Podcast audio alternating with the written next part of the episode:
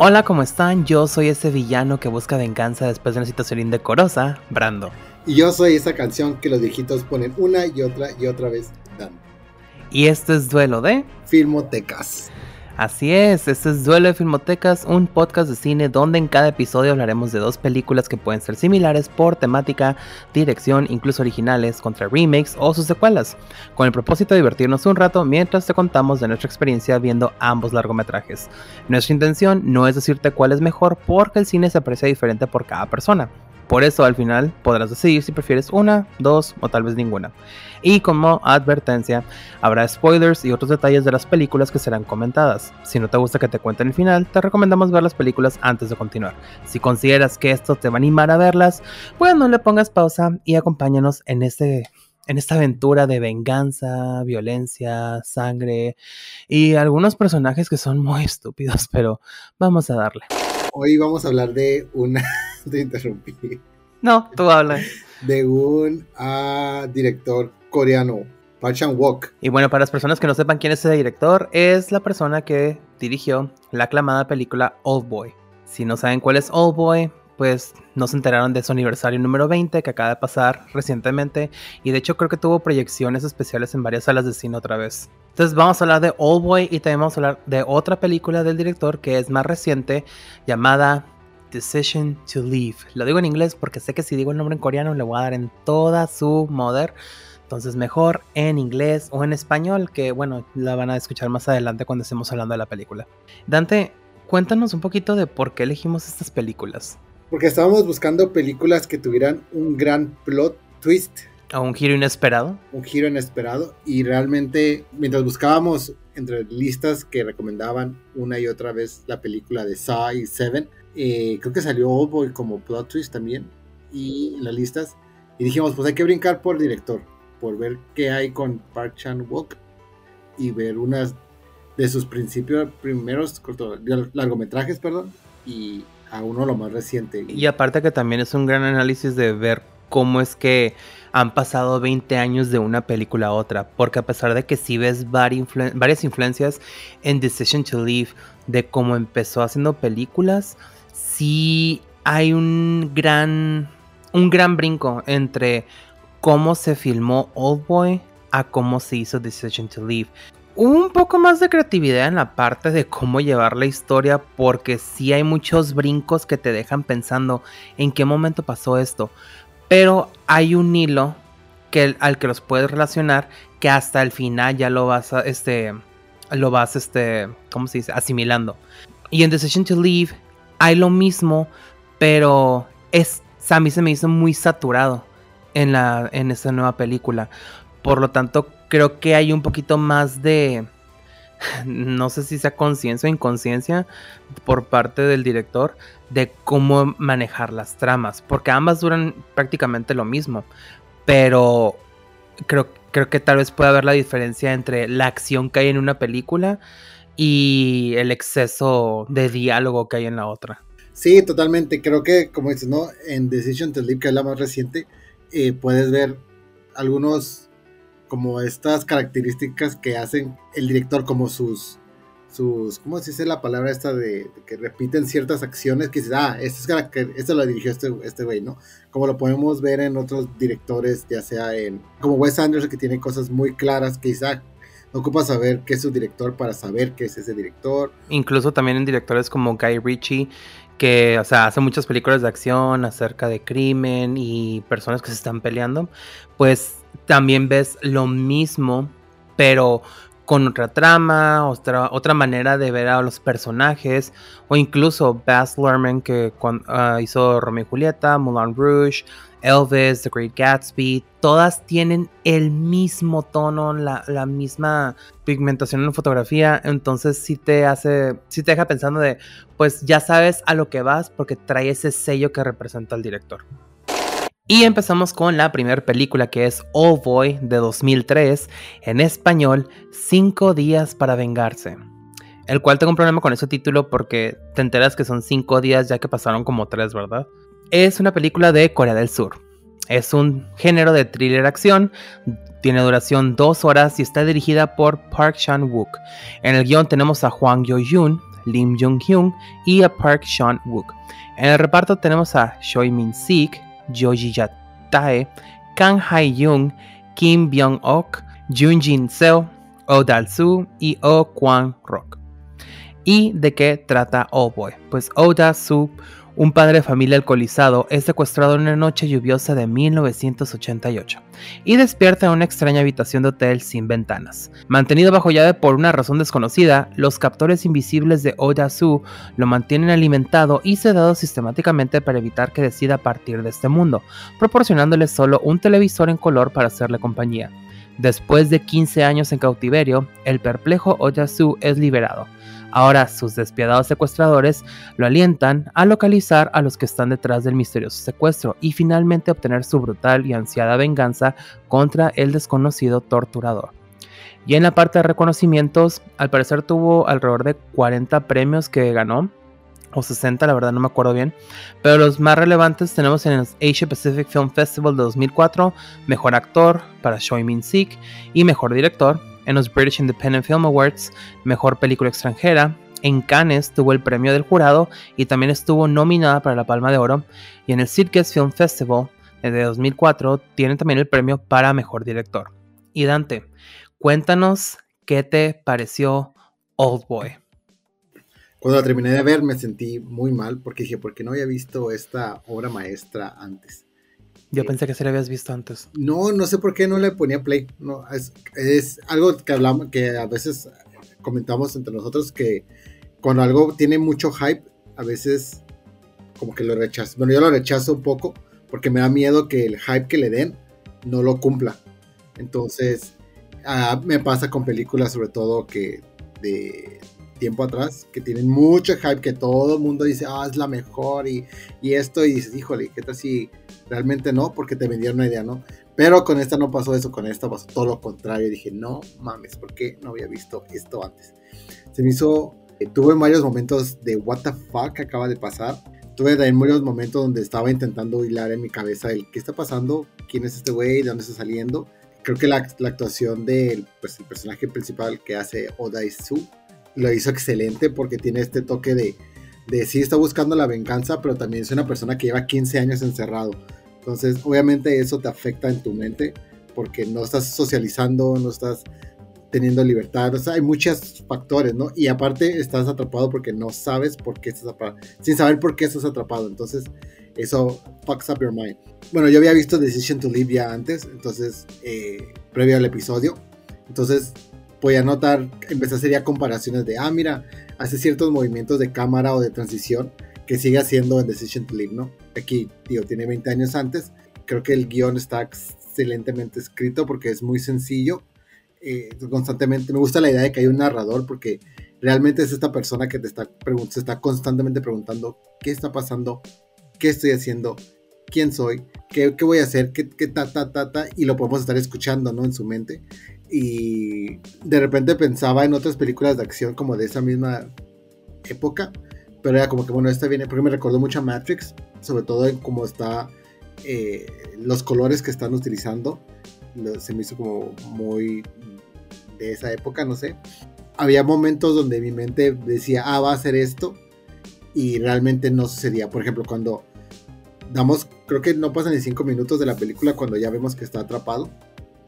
Y mi primer pensamiento fue, híjole, está atrapado en un cuartito así como cárcel, ¿no? Y no, realmente pues estaba en una cama, tenía tele, o sea, era un cuarto bien establecido, no era un cuartito, ¿no? Entonces uno empieza a, bueno, ya me empezó a querer, este, completar ciertas ideas que realmente no estaban sucediendo. Eh, y el hecho de que vaya en contra de lo que uno se adelanta en su mente, creo que eso también fue algo que a mí me estaba de, de espérame, no, no, no, no, por ahí. Pero algo que me gusta también que hace este director, porque lo hizo con, con ambas, es cómo revisa las memorias. Porque sí vemos la, diferente tonalidad y todo, pero vemos al personaje participando dentro de su memoria. Y eso se me hizo tan interesante porque era como si estuviera viendo un videojuego eh, que, no sé, estás regresando a ciertos momentos y estás viendo qué es lo que pasó y todo. Eh, te digo, el plot twist al final fue algo que no me esperaba para nada. Los dos, ¿eh? ni, ni que fuera lo de la hermana, ni que fuera lo de la hija. O sea, eso fue un doble plot twist de ¿qué? Y luego aparte que el vato se asesina, se suicida en el elevador. El, el, villano que no era villano. O sea, que era solamente como tú ocasionaste esto. Eso también se me hace muy interesante porque uno piensa rápido, ese güey es el héroe. Pero resulta que sí es el héroe de nuestra película, pero principalmente fue villano. Entonces, eh, creo que es un masterpiece. Eh, la primera vez que vi Old Boy fue por una recomendación después de ver John Wick. Claro que cuando empezó la película yo estaba un poco confundido Ah, lo cual me gustó que me mantuviera confundido toda la película porque creo que es lo que está replicando directamente el personaje. Que la verdad nunca sabe hasta el final por qué estuvo encerrado, por qué lo agarraron. Eh, no sabe nada de lo que está sucediendo a su alrededor, no sabe por qué hay tanta gente que está llegando a aparentemente ayudarlo, pero siempre son aliados del villano. Entonces me agrada toda esa parte de que te mantiene con dudas y cuestionando por qué hace esto, por qué hace aquello, por qué llegó esta persona, por qué de repente ni siquiera llegando a la mitad de la película el antagonista llega a revelar su identidad. Simplemente digo, ya después dices, ah, ok, es porque vio que estaba perdido y lo quiso encaminar a que se acercara a él. Porque como digo, 15 años, a ver, no se dicen fácil, ¿verdad? Pero 15 años estuvo encerrado, 15 años perdió la noción de varias interacciones este, sociales. No, no puede interactuar con el resto de la gente. Y lo vemos cuando está, cuando aparece después de estar encerrado en la cima del edificio que se pone a oler a la persona que al parecer quiere saltar del edificio con un perro, lo cual se me hizo muy interesante esa decisión de ponerlo con un perro. Pero o sea, vemos todo eso. Y cuando la vi, dije, pues sí, me gustó porque veías todo este análisis del personaje tratando de comprender qué es lo que había pasado. Pero hay un momento en el cual se le olvida que está tratando de comprender y solo está buscando la venganza por el tiempo que estuvo encerrado. Como que se vuelve tan primitivo en esa parte de los 15 años que estuvo encerrado que solo está buscando venganza, venganza, venganza, venganza, en lugar de estar buscando por completo respuestas. Que hasta que después el antagonista le dice, tienes que averiguar por qué, por qué hice esto. Entonces ya es cuando otra vez se encamina a tratar de encontrar los motivos por los cuales fue encerrado. Que sí, los motivos son bastantes perturbadores, pero es aún más perturbadora las acciones del antagonista, que te quedas pensando por qué lo llevó de esa manera y probablemente ya voy a abrir la caja de Pandora con las preguntas. No sé si llegó a hacerlo pensando, mira, tú le contaste a alguien de lo que pasó, de que sigue al chile como es. El antagonista tenía relaciones con su hermana. Y pues los ve, eh, ¿cómo se llama? Odasu. Odasu, sí. Bueno, los cachan la movida y después le dice a alguien que al parecer era muy boca floja y se empezó a esparcir el rumor. Después, pues resulta que la hermana tiene como que un... Un embarazo psicológico. Y decide quitarse la vida. Después de eso, pues el antagonista se siente desolado porque ya no tiene dónde parchar, yo creo, y... Porque es su hermana, también amas a tus hermanos, y digo, sí, digo, ese güey tiene beneficios al parecer, pero, o sea, no es tan primitivo como solamente está cogiendo con ella. No, pues si nos vamos con los griegos, pues igual y no es tan bien mal visto. Si nos vamos con Game of Thrones, pues también estaba, estaba muy mal visto, la verdad. en fin. Y más en esa cultura donde todo lo castigan y todo lo ven mal, pues creo que es un poquito más delicado para ellos, supongo. El segundo plot twist es que, pues al parecer, la mujer que le empieza a ayudar a Odaisu desde el restaurante de sushi es la hija de Odaisu. Lo cual es bastante perturbador porque en una parte de la película tienen relaciones sexuales. Y cuando ya se entera de esto, pues pierde más la cabeza. Y me hace mucho sentido la manera en que reacciona él ante esta revelación. porque dice, pues prácticamente arruiné todo, arruiné todo con mi hija, mi relación, la familia, ta, ta, ta. No sé si hizo eso el antagonista para decir, ve, tú juzgabas, cuando en realidad no creo que lo haya juzgado, que se haya metido con la hermana, pero tú juzgabas esto, le dijiste a todo el mundo y ahora tú tienes esta prerrogativa y también le voy a decir a todo el mundo para que veas lo que se siente. El hecho, creo que más bien el pedo fue que eh, Odasu no sabía que eran hermanos. Mm, no se sabía. No, no sabía. No, no le di. Él se entera hasta después que es su hermano. Porque le, cuando le está en, el, en, el, en, la memoria que le está diciendo a este güey, a su amigo Jowan, eh, le está diciendo en la memoria de que, oye, esta chica que no conozco, que tiene lente, que usa bicicleta, que está en tu salón. Y él dice, ah, sí, tal persona, ah, pues la vi con un chico, la, la. Y entonces cuando matan a, ojo, a Joe que la mata es el, villano, el antagonista, perdón, él, él, la mata porque le está diciendo que él vio o que, él, que ella era muy este, falda suelta, que andaba muy, que se iba a tocar por todo, bla, bla.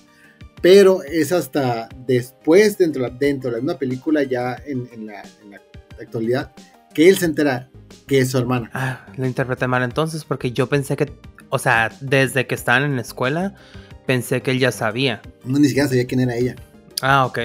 Entonces, ahí me quedo pensando, si hubiera sabido, ¿hubiera dicho también algo al respecto? Creo que hubiera dicho algo distinto. Hubiera dicho como que, güey, se está cogiendo a su hermano.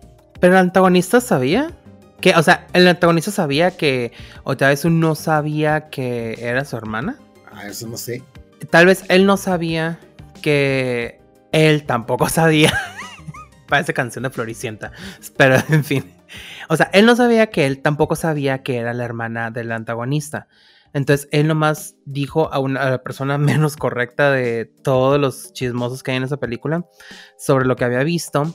Pero igual, como él no sabía ese hecho, pues se le hizo fácil decirlo. Pero al momento de que el otro sabe que el rumor se empezó a esparcir porque alguien le dijo a ta ta ta ta ta, toda la cadena de chisme, pues igual y tampoco recibió la información de que no, pues él no sabía que era tu hermana, entonces. Pero cuando se da cuenta Oida Su de que es su hermana, el otro dice, ajá, como, dice, you were, algo dice como estabas teniendo relación con tu hermana, y el otro se queda como que, ahí tiene una, hay, hay una expresión, no recuerdo exactamente sus palabras, pero va a entender como que, como sí, como, porque puede notar que el otro capta como el, como, esto es lo que estaba pasando.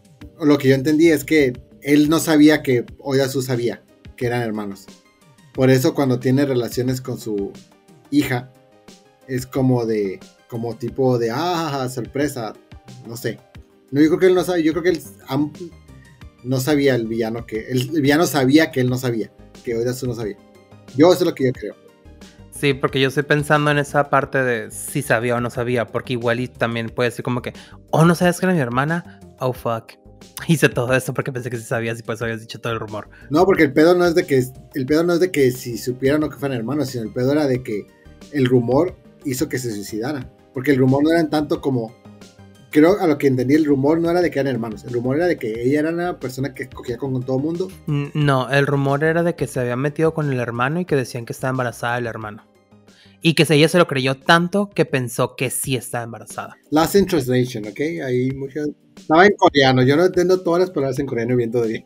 Y es otra cosa también que es interesante de esta película, porque ni tú ni yo hablamos coreano, pero no nos han ayudado las canciones de BTS para esto, pero... Revelación del podcast, ni tú ni yo hablamos coreano. No, ni, ni haber visto Parasite como 80 veces nos ha ayudado a comprender las palabras que se dicen. Ni Blackpink me ha ayudado a mí a saber algo más allá de, de nada. Eso es algo interesante porque también hubo un momento en el que yo empecé la película y la empecé con subtítulos en inglés. Dije, no importa pero luego dije, ah, me está hartando ver esta traducción en inglés, la cual no me tiene mucho sentido, mejor la voy a cambiar al español. Cuando la cambié al español y la volví a empezar, me di cuenta que había muchas diferencias en cómo se había hecho la traducción en cada idioma. Entonces, no sé si haya pasado lo mismo de siempre, de que En inglés te lo pone de otra manera y en español en, en otra. No sé tú en qué subtítulo lo viste. Lo puse en subtítulos en, en inglés. Ok. Igual y puede haber, mucha diferencia ahí. Y lo mismo hice con Decision to Leave. La puse mejor en español porque ya sabía que en inglés iba a tener esa, esa limitante o esa, esa traducción que igual y puede ser un poquito más qué chingado está pasando, porque en realidad me está confundiendo más. Sí, sí, que es lo que pasaba con, creo que lo hablamos el episodio pasado, ¿no? Con Ghibli, de que quitaban ciertas escenas, que cortaban. Puede ser, ¿eh? Puede ser que por eso hubo una confusión de mi parte. Pero aparte de la, de la trama, creo que algo que también que me gustó mucho de esta película es, son las tomas que tiene el director. Algo que me agrada mucho de películas que son más basadas en crear una trama y una historia en base a un arte, entre comillas, a diferencia de algo de Marvel, de DC o de cualquier película más reciente, es el hecho de que hay tomas largas donde dejan al actor expresarse. Eh, recientemente leí una entrevista, bueno, leí, leí un parrafito de Chris Evans que decía que la diferencia entre trabajar una película de Marvel y una película más artística es que en Marvel puedes durar todo un, todo un momento trabajando una línea, no solamente. Y en la otra es como corre y vas, actúas, ¿no? Entonces me da a entender que a veces no necesitas el otro actor ahí o no necesitas estar básicamente. Y en ese tipo de películas, el hecho de que dejen una cámara estable, que se está moviendo contigo, que esté eh, corte a 10 minutos, lo que sea, da esa sensación de realmente estar actuando y realmente es crear esta conexión emocional del actor con el diálogo que está haciendo porque te da una situación de, no se va a mover, tú tienes que hacer tu trabajo. Y, en ambas películas existen tomas largas, fijas, donde solamente vemos al actor eh, trabajar. Y también otras tomas que tienen interesantes es aquellas donde no hay un corte, digamos, eh, fijo de los que ya existe, como un corte americano, un close-up. Son cortes que van por ahí, pero no son exactamente la norma. Eh, hay momentos donde, donde vemos corte de la cara, pero no lo vemos a completa, o momentos donde vemos solamente debajo y de ahí se mueve la cámara para otra, a otra transición que es algo que yo amé de estas películas, las transiciones. Sí, de hecho, algo que se me hizo muy interesante fue en la secuencia de acción cuando llega al hotel para vengarse de los que estaban ahí coordinando pues esa, esa prisión. Eh, o sea, toda esta escena que sucede desde punto A hasta punto B en el pasillo, donde va peleando con todos. Que, o sea, no necesitas una reacción facial para comprender que, cómo se siente el actor o el personaje porque te lo está expresando, te lo están expresando con los movimientos del cuerpo que está haciendo. O sea, sí está peleando, luego de repente pues está ahí cansado o lo apuñalan por la espalda y ves cómo se va eh, degradando la energía del personaje conforme va peleando con cada uno. Eso se me hizo muy brillante y más porque es una sola línea que sin cortes que va avanzando poco a poco. Y también otra cosa interesante de ahí, como mencionas, el manejo de cámaras sí es algo muy detallista en esta parte. Detallado no lo voy a decir, porque se vi, sí noté algunas cosas que no me causaban sentido, pero sí vi que cuando hay tomas que son amplias, nomás para tener centrados a los personajes, como cuando tienen la caja en el hotel y están a punto de abrirla, nomás los vemos de espaldas, luego de frente, otra vez de espaldas, y es la misma posición o la misma postura. Y, y, nomás era prácticamente para ver el lugar en el que estaban, cómo es la condición en la que ellos estaban presentes, o sea, si estaban nomás en ropa interior, si estaban desnudos o con una sábana puesta, y nomás era prácticamente eso. O sea, me dio a entender que era, vean esta habitación, donde al final violaron su privacidad porque alguien se metió a dejar una caja ahí mismo. O sea, cómo están vulnerables ellos mismos de que a pesar de que acaban de encontrar eso, se sienten expuestos, se sienten encontrados por la misma situación de que alguien los siguió porque les pusieron un, rastreador para ver si en realidad está avanzando en su búsqueda durante esos cinco días que le dieron de límite para saber si, si sabe por qué lo encerraron. La historia La verdad sí es muy buena. O sea, de principio a fin es excelente. No, hay, no es una película que yo diga, ay, pudieron haber cortado eso porque es puro relleno. Creo que todo lo que manejan aquí es relevante para la historia. Y aunque digas en algún momento, esto no entiendo por qué está aquí. Hasta que ya llegas al final de la historia, comprendes por qué pusieron esa tachuela o pusieron ese, ese, esa caja en ciertas cosas para decir, ah, ok, todo está ligado al final. Sí, eso es lo, eso es lo que más me ha gustado de este guion, que las, digamos, la primera mitad de la película, que no sabes qué es lo que, muchas cosas se van uniendo las piezas hasta el final, donde, donde dices todo tiene sentido, todo es una, todo tiene importancia a por qué está llegando aquí, ¿no? Como algo que, que brincó es el, las guiosas, ¿no? Que come guiosas siempre, siempre come guiosas. Y luego después, pues algo irrelevante porque dices, ah, lo que está comiendo, ¿no? Pero es lo que le han de comer, digamos. Después vemos que esas guiosas son las que hace que lleguen a tal lugar, ¿no? A tal, al departamento, también algo que me gustaba mucho son las expresiones del actor, porque si reflejan esta locura, perdón, de, estar, de que una persona duró 15 años encerrado. El único contacto que podemos ver lo vemos en el inicio, que es cuando le dan la comida. Esas expresiones son de una persona que no tiene contacto físico y que no hay un reflejo de, de con el otro para moderar la expresión o el contacto o el irse de un extremo a otro en cuanto a, sus acciones en un ambiente social. Y lo dice, varias veces dice, bueno, a mí se me figuró cuando, cuando entra la chica al, baño, que dice, duré 15 años en entrenamiento imaginario, irá a funcionar en la vida real. Entonces entra al baño y como que la empieza a tocar, le da un beso, la empieza a tocar, y cuando ella la golpea con el, con el cuchillo, el güey dice, no, no funciona, ¿no? Porque el único contacto con una mujer que tenía era con una televisión y era una canción que estaba muy corta. Ahorita que mencionas de las interacciones que tuvo con la gente, ¿la persona que entraba a hacerle hipnosis cuenta como una interacción? Pues no, porque eh, no era. Ella él estaba dormido mientras le estaban haciendo interacción, ¿no? Todo. La hipnosis con él fue mientras él estaba dormido. Estaba drogado. Estaba drogado, ajá, estaba, no estaba consciente. Sí, porque, o sea, se acuerda de los detalles de la persona que entraba a hacer la hipnosis. Que más adelante vemos que es un recurso que se utiliza al final. O sea, que le ayuda a olvidar todo lo que ha pasado. Que esa cosa al final también se me hizo un poquito mm, pensando. ¿Quieres olvidar porque te duele? ¿O quieres olvidar para seguir haciendo lo que ya estabas haciendo con la niña? O sea. Eso fue lo que me dejó pensando, porque al final vemos que está sonriendo y esa sonrisa se va degradando.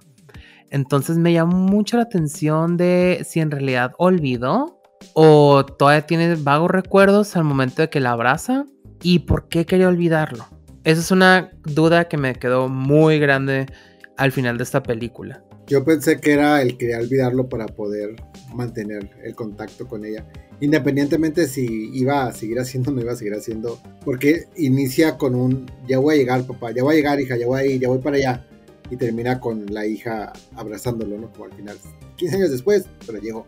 O sea, la película llevaba la mitad, cuando le dan a los 5 días para morir, y mete un elemento nuevo que se convierte parte de la película, que es la fecha. Durante toda la película no hay ningún indicador que como de faltan tanto, falta tanto, ¿no? Y, eso se vuelve parte de lo esperas.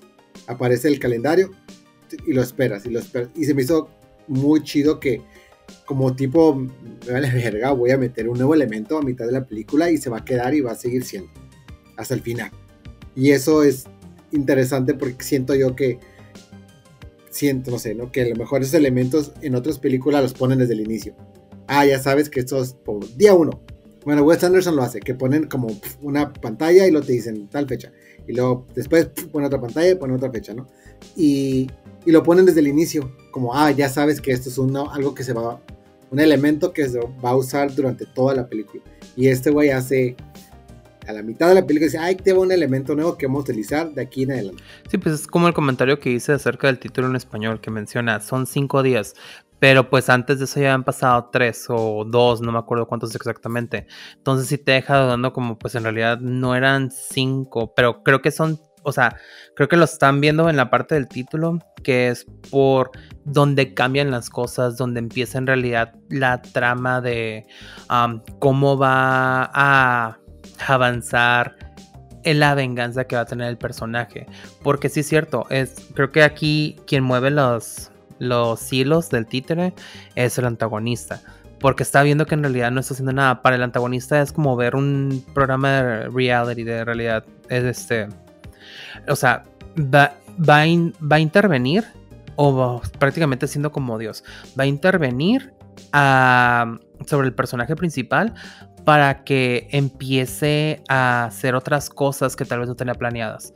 Porque igual, no creo que fuera a investigar o hubiera estado completamente perdido si nunca hubiera llegado el antagonista a presentarse a mitad de la película, subir al taxi. O nunca hubiera encontrado, nunca se hubiera motivado a hacer las cosas rápido si no hubiera, si no le hubiera dado un ultimátum. Creo que lo empuja o lo orilla a que en realidad vaya a consumar su venganza. Si no, nunca hubiera hecho nada y hubieran pasado tal vez 10 años. Que para el antagonista es importante que haga eso. Que igual, el antagonista, si era tan importante que hiciera eso, ya nomás era porque quería cerrar su historia de vida. O... Sí, porque al, final vemos que se quita la vida. Lo cual me da mucha risa al final, porque le da un control para simulando que es para que pare su corazón y en realidad nomás es para que escuche la grabación de la vez que los grabaron teniendo relaciones. Y al final es como un, tú no vas a decir por mí, yo voy a decir por mi cuenta cuándo ya me quiero ir. Sí, creo que es uno de los, aunque no tiene tantas acciones como tal el actor, creo que es uno de los mejores villanos que he visto. Manipula muy bien todas las piezas para salirse con la suya. Y una vez que termina el, su venganza, ya no hay necesidad de más, como ya, ya hice lo que tenía que hacer. Nunca dicen qué hace el villano, ¿verdad? O sea, para tener tanto dinero. Es fotógrafo. Tiene mucho dinero. Uf, se llevó una fortuna tomando fotografías. O sea, hasta que llegó a Instagram y le arruinó su carrera. Bueno, y la siguiente es Decision to Live del 2022 y en español la edición de Partir, también de Corea del Sur. Un género de drama, misterio, neo-noir una duración de 2 horas 18 minutos, con una dirección de Park Chan-wook, un guion de Park Chan-wook y Chung Seo-kyung, un reparto de Tang Wei, Park Hae-il, Lee Jong-kyun, Go Kyung-pyo, Park Jong-ko, Kim Chin-young, Jung Ji-seo. ¿Y de qué trata Decision to Live? Bueno, de la cima de una montaña un hombre cae picado y muere. ¿Saltó o lo empujaron?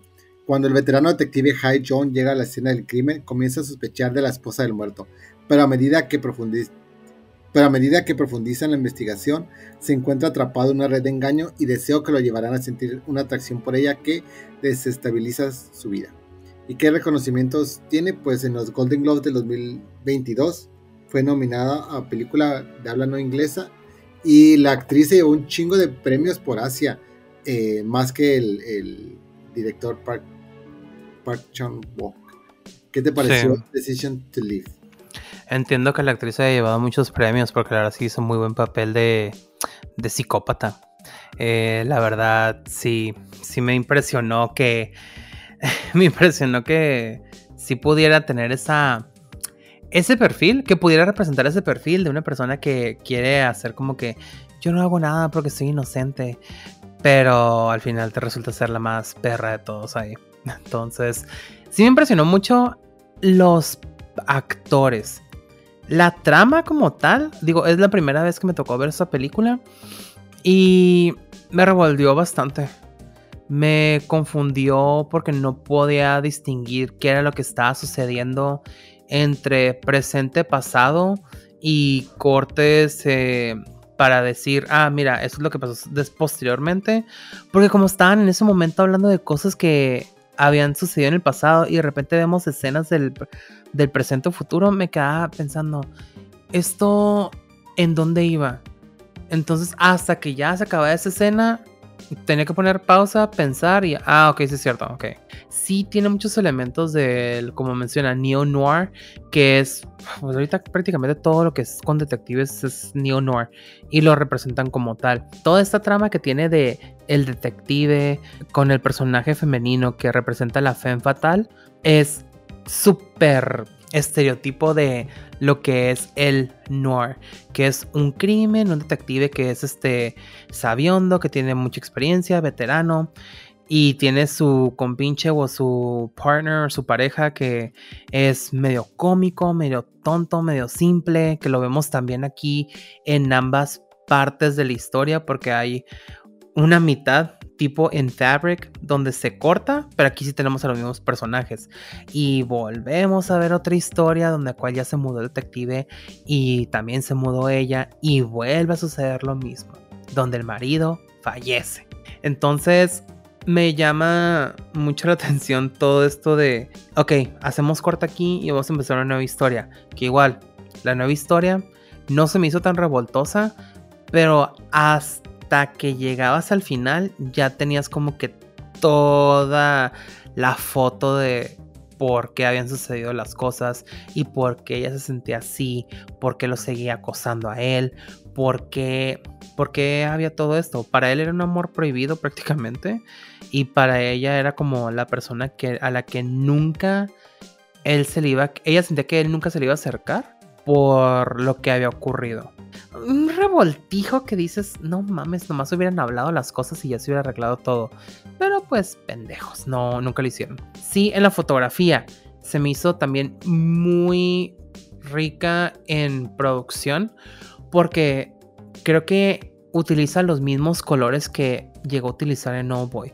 Veo una réplica de las mismas escenografías, bueno, el estilo en las escenografías, donde vemos colores muy cálidos cuando está con la persona que él se siente atraído, pero cuando está con la esposa son colores muy fríos. Entonces se me hizo muy interesante esa parte, que lo mismo vimos en Old Boy. Bueno, yo vi en Old Boy. Cuando está con su hija, hay colores muy cálidos, pero cuando ya está en la parte que es de venganza o antagonista, vemos colores un poco más azules. A pesar de que hay mucho color uh, neutro u oscuro, también está muy frío todo. Y las tomas, las tomas también son muy bonitas. Más que nada, son muy acorde a lo que sería una película nominada al Oscar porque vemos estas tomas que son estáticas, donde nomás vemos cómo el personaje se mueve en un, ni siquiera laberinto, pero en una línea recta. También podemos ver cómo es, hay esas tomas de lejos, cuando está, este, uh, ¿cómo se dice? Cuando está investigando a la chica, pero es surveillance. Stalking. Stalking. Pero era más surveillance porque era parte del caso. Ya después vemos el stalking, el acoso que está teniendo él hacia ella y luego ella hacia él. Entonces, también es interesante ver esa interacción de este juego de gata y al ratón, que primero es policía, primero es villano, no, criminal policía, y luego vemos cómo está, se invierten los papeles a estar jugando como este catch o gato y al ratón. De que ya ahora yo te voy a buscar a ti, yo te voy a acosar a ti. Hay mucho donde rascar pero por el simple hecho de que hay mucho donde rascar, sí se vuelve un poquito tedioso si estás pensando. Porque también sucede lo mismo de que deja a la audiencia con ciertas dudas que al final te cansa. Honestamente la trama no tiene ningún giro. Yo no vi ningún giro en la trama porque desde el inicio supe que era ella. Incluso a la mitad dijo, fue, y dije, fue ella. Tal vez no fue su mano, pero alguien más lo hizo. Pero fue idea de ella y ella movió todos los cables. Entonces, no, no hay giro, ah, para mí no hubo ningún giro en esta trama, pero es muy entretenido ver cómo ellos mismos empiezan a hacer ilusiones que nunca se cumplen y al final todo se destruye, quedando nomás la misma persona con la que empezó la película, el detective. Sí, bueno, eh, esta película no estaba en ninguna lista de plot twists, hay que aclarar eso. Este... sí. Eh, pero siendo una película de detectives, esperas que haya un giro inesperado y no lo hubo. Es que aquí creo que aquí el giro inesperado es el hecho de. de. Amor prohibido, ándale, amor prohibido. por las calles. Cuando escuchas la palabra Selena, ¿quién piensas? Después de la hipnosis, nada ha sido lo mismo. Gómez. Yo pensando en Only Murders in the Building porque dije, ah, mira, un Who Done It. Bueno, ya regresando a la película, es que nos vayamos más lejos. Eh, sí, Decision to Live tiene algo que, que hiciste, que comentaste muy cierto. Tiene tomas y tiene movimientos y tiene actuaciones que son para películas nominadas al Oscar. O sea, son, es una, es un Oscar Darling, así, casi, casi entregado. Pero pues no, porque como es coreano, pues no tiene tanta difusión. De hecho, fue solamente shortlisted, ni siquiera fue nominada a película de mejor de no habla inglesa, no sé cómo se llama la, categoría. Esa la película ya la había visto antes y yo recuerdo que si es algo lenta, es algo que tienes que estar poniendo atención, de estar como, hey, ¿qué onda? Creo que el, el, juego del detective y lo que hace con las cámaras de de repente enfocar la mirada como si lo estuviera, la cámara como si fuera la mirada del detective y después la brinca a ver como la mirada, como lo mira la, la villana, por así es por una palabra, la criminal. Eh, se me hace muy interesante, las tomas son hermosísimas. También maneja mucho este juego de, de cámara de transiciones más que en Oldboy, como que ya se siente más cómodo a lo mejor de utilizar ese corte A, que de repente vemos que hay un flashazo de algo y cuando levantamos ya estamos en otra escena. A mí eso me, me gusta porque hace que la trama y la escena siga y no sin explicación de, mira, nos subimos al carro y nos movimos a tal edificio. Solamente lo corta de una manera que dice, ahora estamos acá. Y eh, creo que es de lo que más me gusta de, esto, es cómo se permite avanzar la historia sin dar tanta explicación de por qué. Me gusta que corta la mitad también y que a la mitad se resuelve el primer caso, pero que él no lo resuelve como tal porque está, obviamente está enamorado de esta persona y lo que se me hace muy lindo es que está enamorado de una persona con la que realmente no hace nada. En ningún momento en la primera mitad hace algo sexual o algo que connote el hecho de que, mira, aquí tuvimos una relación. Solamente era, estaban como todavía en el coqueteo, en el sí, ¿no? Y corte a la segunda parte donde ya la suelta se va a vivir a una a un pueblo al parecer y un pueblo, una ciudad este, pequeña en una área de playa y vemos cómo está construyendo su vida con, la, con su esposa y tiene depresión. Entonces, eso se me hace súper interesante porque me gusta mucho el personaje de la esposa porque ella se, dedicaba a darnos datos de la vejez o de los matrimonios. ¿Sabes que el 55% de las relaciones, de los matrimonios no sexuales terminan en divorcio? ¿Sabías que el 55% de las, de las personas adultas, entonces eso es algo muy interesante, ¿no? El otro juego que aquí no sé si está para nuestra, para nuestra desventaja es el hecho de que dentro de la misma película hay traducción. Hay una personaje que habla coreano, un personaje que habla chino. En la película se traduce y luego nos lo traducen a nosotros. Eso no sé si es una desventaja hablando de hace rato de las traducciones, de que todo esté traducido realmente o si es una traducción como de la traducción. Porque dentro de la misma, dentro del chino al coreano, de seguro se perdieron ciertas cosas y luego si nosotros a nosotros, seguro se está perdiendo otro, hay un juego de teléfono ahí.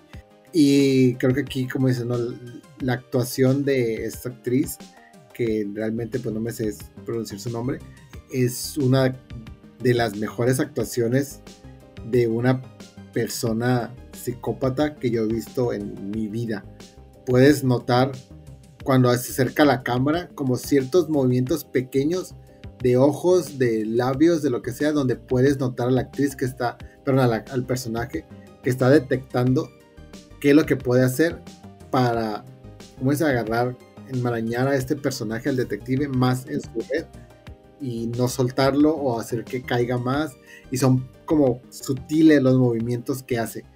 Hay una escena que, creo que la escena que más me gusta, la frase que más es como dice, she's crying at last, por fin está llorando.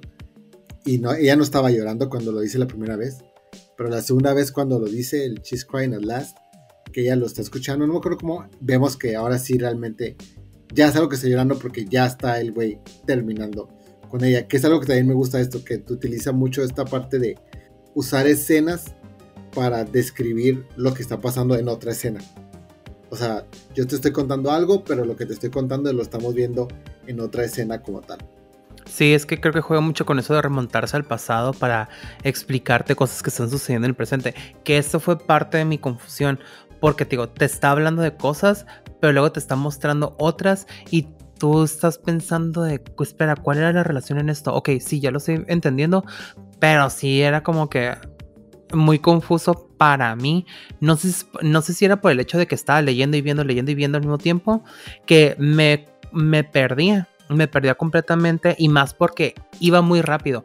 Era tanto el diálogo que estaban utilizando que al momento que te estaban presentando una secuencia de acción o una persecución, ya me, yo ya no sabía qué estaba pasando por estar leyendo y bien, tratando de ver la pantalla al mismo tiempo, porque no tenía como que yo la capacidad para enfocarme rápido o conectar los puntos. Tal vez yo estoy muy pendejo y por eso no lo podía relacionar.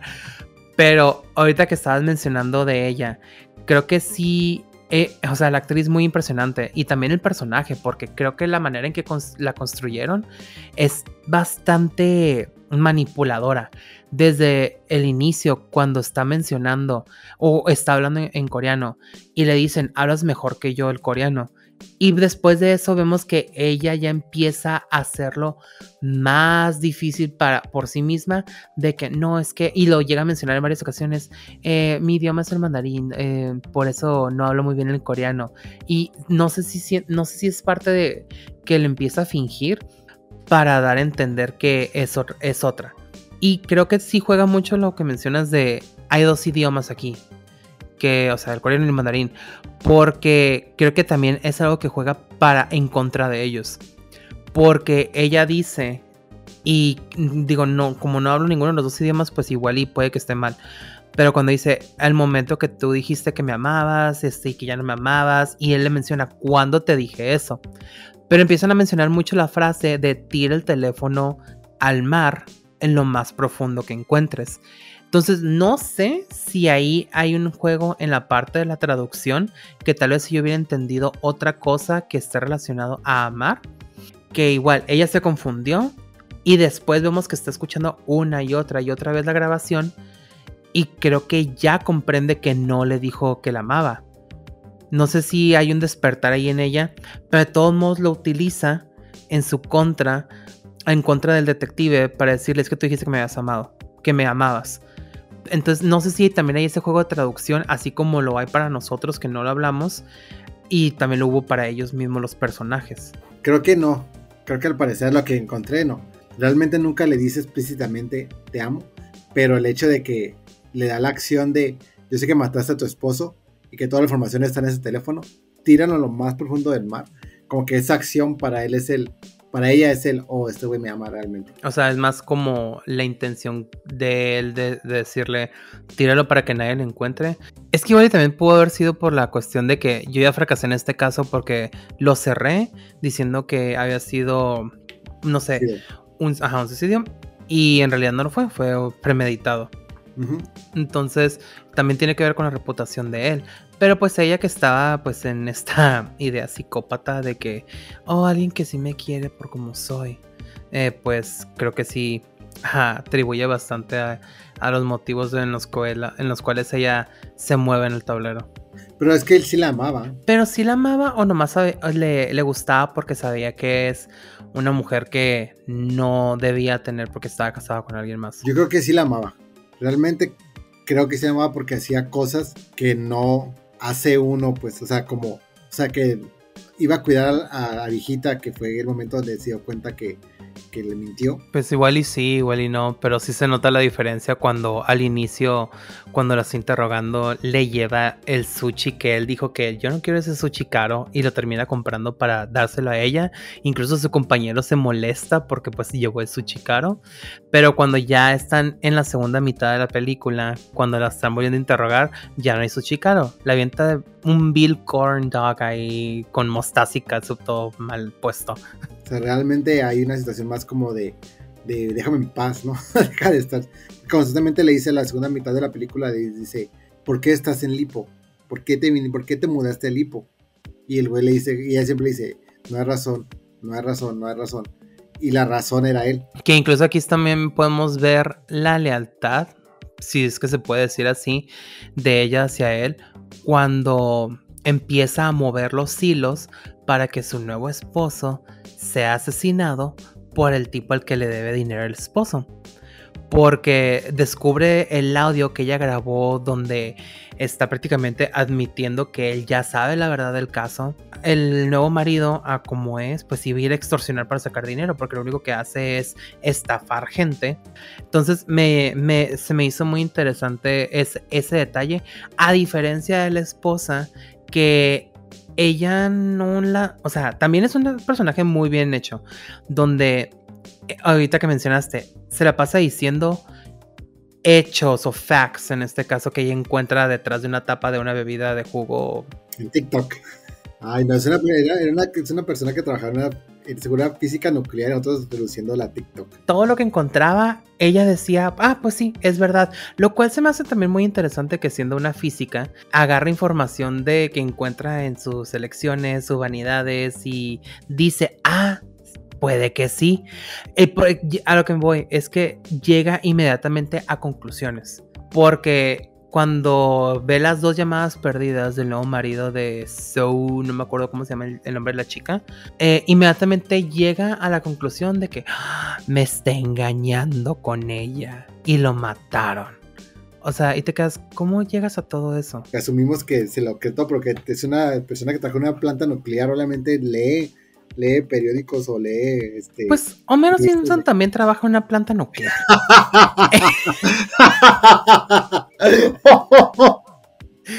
Y no vemos mucho que se informe. Mic drop ya. Bueno. No ya. En fin. En fin.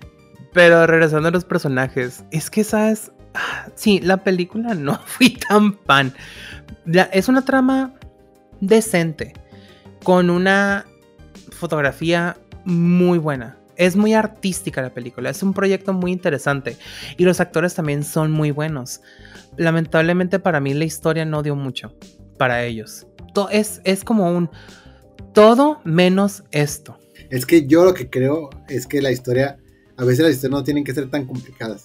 Puede ser algo muy simple. Pero está bien complicada la historia. A ese árbol le salen muchas ramas y tienes de dónde colgarte. Lamentablemente como que metió tanto en mi, desde mi punto de vista que creo que se perdió un poco el sentido de la película. O sea, sí, tenemos el romance de el amor prohibido de estos dos, pero creo que si lo hubieran llevado más por esta parte a hacerlo más como si fuera What Lies Beneath, que al final pues casi casi termina siendo lo mismo, ¿no? Pero volteado. Hubiéramos visto un poquito más de ah, mira, pasaron por todo este pinche duelo impresionante y al final llegaron a nada. Pero no es que no hayan llegado a nada, es que acuérdate que lo que le dice es el hecho de que la frase es, cuando ella se enamora, es el tira, agarra el celular, tíralo a lo más profundo del mar. ¿Y qué es lo que hace ella? Ella va y se entierra en lo más, no lo más profundo, pero hace un hoyo profundo para enterrarse en el mar y perderse. Que esa parte me llamó mucho la atención también cuando ella ya está como que sintiendo esa liberación cuando ya le empieza a tocar el agua. Porque la frase que ella dice es, eh, The moment you say you love me, your love ends. The moment your love ends, my love begins. Entonces es como esa situación de, güey, ya te amo lo suficiente, pero me tengo que, me tengo que ir de aquí, ¿no? Porque sé que no voy a, o sea, no va a ser, ¿cómo dice? Recíproco esta parte. Entonces la forma en que ella demuestra este amor es como dejándolo libre. Que, o sea, y si era recíproco, nomás que él nunca lo expresó ya. Porque no podía, porque era un detective con un crimen y con una esposa. Y cuando se da cuenta la parte de orgullo, donde dice, hey, no mames, me estoy enamorando de ti, que porque dijiste que eras inocente, me engañaste todo este tiempo con tu inocencia, resulta que sí eres la criminal. Que ahí la parte súper interesante que a mí se me hizo es cuando empieza a grabar ella, porque se nota que ella graba para incriminarlo como, güey, a mí no me vas a meter a la cárcel porque tú... Y le, le, da como este twister, güey, con dice, güey, no mames, yo te amo un chingo. No se lo dice literal, ¿no? Pero le dice, te amo, tira esto y te dejo en paz, ¿no? O sea, te amo y te dejo en tu libertad. Y a ella esto es el, el audio que se queda porque parece que el audio lo va a guardar para incriminar y decir, esto es lo que hizo, mira, me vas a acusar, aquí tengo que tú, you tamper with evidence, tú echaste a perder la investigación, tú estuviste saliendo con esta, con la, con tu sospechoso número uno y mira lo que pasó. Cuando el güey le dice todo lo contrario, que ella estaba, bueno, la mitad se lo dice tal cual y la otra mitad es como del tíralo, defiéndete y ya eres libre, ¿no? Ahí es donde ella es como que, oh shit, este güey sí me amaba. ¿Y tú crees que ella haya intervenido con la escena del crimen del segundo marido para también verse como posible sospechosa y que tuviera que pasar más tiempo con él? Sí. Psycho. Sí, Psycho, no, totalmente, una psicópata real. ¿Sabes qué parte me dolió más de esta película? Ver la, la, no la transición, pero el cambio de compañero, pero porque se mudó a otra ciudad, de el que tenía en la primera ciudad al que tenía en la segunda ciudad, porque me divertía mucho ver cómo le pasaba todo. O sea, ver cómo estaba en una, en un, ¿cómo se dice? No es un atraco, pero cuando van a querer agarrar a, al criminal que están buscando o la persona que están buscando. Que, o sea, todavía fue apuñalado, casi le disparan y el güey todavía, no mames, ve yo ya no puedo. Que igual, la nueva compañera que tiene en la segunda parte también me da un poco de risa, pero me dolió ver esa transición porque vi al compañero que es un poco más menso y a la compañera que también está como que encontrando ciertas cosas y tiene dudas de todo. Porque, digo, tal vez puede ser por el simple hecho de que es una ciudad tan chica donde no había pasado nada que terminan buscando al que roba tortugas. Que eso se me hizo tan estúpido y me reí tanto. Pero, o sea, no pasa nada que tal vez no usado tanto su cerebro para empezar a cuestionar un homicidio. Pero las cosas que ella dice de repente es cuando dice, ya déjala ir ya, agarramos al, culpable. porque estás tan obsesionado con esta mujer? O sea, ella, hasta ella se da cuenta, pero no ve más allá tal vez porque dice, pues no, no creo que vayas por ahí, ¿verdad? Nah, ya mejor lo dejo así. Y algo que también empiezas a notar el cambio de ella, como del, de Song, eh, es este, cuando lo cita en la montaña y que nuestra mente nos traiciona de que o bien, más bien, a completa la acción de que lo va a aventar. Y cuando lo abraza y le da el teléfono y que le dice, aquí está todo lo que estás esperando, todo lo que, todo lo, eso, ¿no?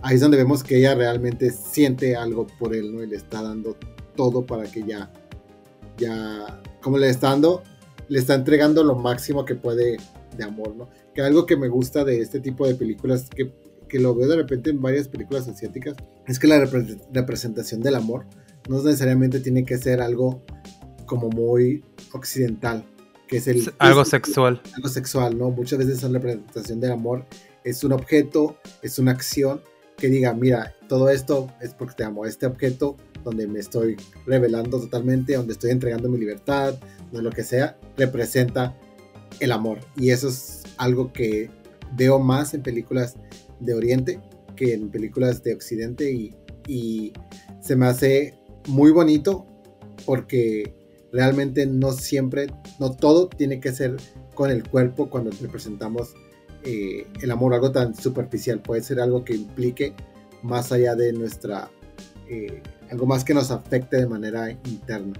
También otra frase que me gustó mucho es cuando la frase, creo que se lo dice la esposa, porque empezó a fumar otra vez el detective. No, es cierto, fuma este, Songs fuma en su, en su departamento. Killing is like smoking, only the first time is hard. Entonces, eso es como muy revelador para la relación de la, del personaje de, de Song, porque la primera persona que mató fue su abuela y la mató de manera como una eutanasia y luego mató a su esposo y luego mató a a la abuela, el personaje que mató a su esposo y luego se mata a ella. Entonces es como, se vuelve más fácil mientras matas. Bueno, según esta película. Creo que es más interesante el desarrollo de ella que el del resto de los personajes, pero igual, no está, no se puede negar que todos los personajes están muy bien desarrollados. Sí, sí, la diferencia es que el detective como que se mantiene igual solamente en otra ciudad y cambia cuando llega, ella vuelve a entrar a su historia. ¿Qué te pareció eh, al final la forma en que dirige Park Chan-wook. Creo que la manera de dirigir de él es muy similar en ambas películas.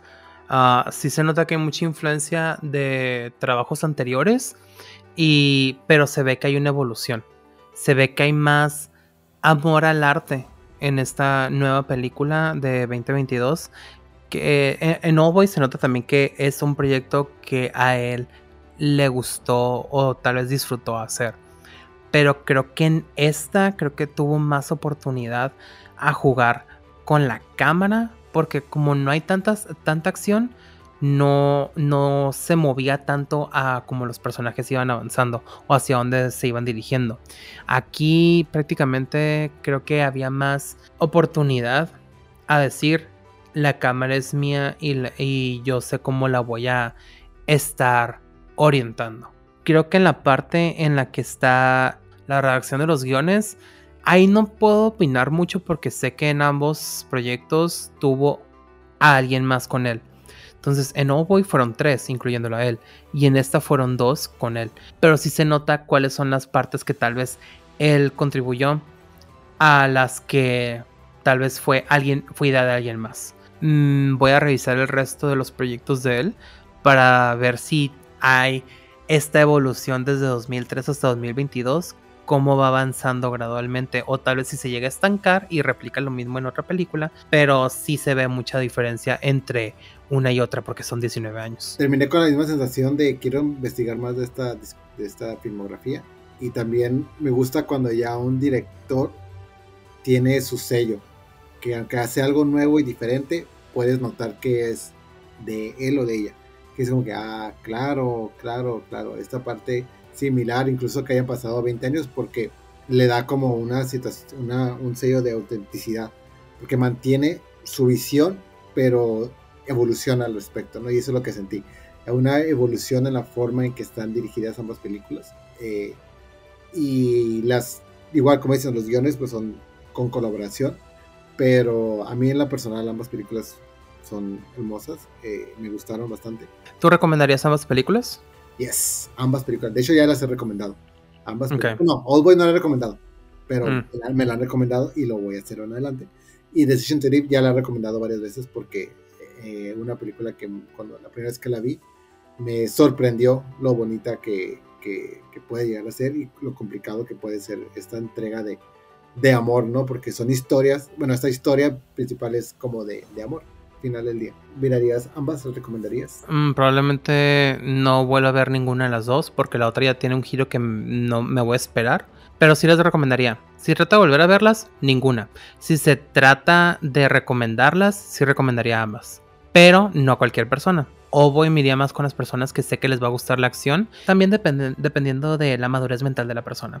Y Decision to Leave va a tener que ser a personas que sé que les va a gustar un poco la comedia, la comedia, la, la rom-com, sí, la rom-com con este Julia Roberts casándose, pidiendo a su mejor amigo, no, a que le guste un poco la, lo que sea crimen con tinta romántico. Solamente si le vas a recomendar a alguien nuevo y pregúntales, ¿te gustó Game of Thrones? si te dicen que sí, ah, la van a soportar. Y bueno, eso ha sido todo en Duelo Filmotecas. Muchas gracias por escucharnos en este episodio de. Puedes mencionar el nombre del director porque yo le voy a la madre. Park Chung-bok. Y antes de retirarnos, pues les recordamos cuáles son nuestras redes sociales donde nos pueden mandar mensajes, comentarios, pueden ver más información acerca de estas películas como datos curiosos, fichas técnicas, eh, imágenes detrás de cámaras. Estamos disponibles en Facebook, Instagram y TikTok como Duelo de Filmotecas. Y Dante, dinos dónde nos pueden escuchar. Y nos pueden escuchar en todas las redes de todas las redes. Nos pueden escuchar en todos los servicios de streaming, ya sea en Spotify, en Apple Podcast, en Amazon Podcast, en YouTube. Recuerden de suscribirse y cualquiera que tenga oportunidad de dar un rating, por favor, denos un rating de 5 estrellas, porque lo que hace esto es que cuando una persona busca eh, podcasts similares, el, si el, algoritmo les va a dar a aquellos que tengan un rating alto, entonces entren y regálenos un rating de 5 estrellas y no se olviden de suscribirse para que cuando salga un nuevo episodio, pues les dé ahí la notificación de nuevo episodio. Y hablando de también las plataformas donde nos pueden escuchar, hey, si aparecimos en su Spotify Rap, etiqueten, no, que no les dé pena. Y bueno, ahora sí, eso sería todo y nos escuchamos próximamente en este podcast. Les recuerdo, yo soy Brando. Yo soy Dante. Y esto ha sido Duelo de Filmotecas.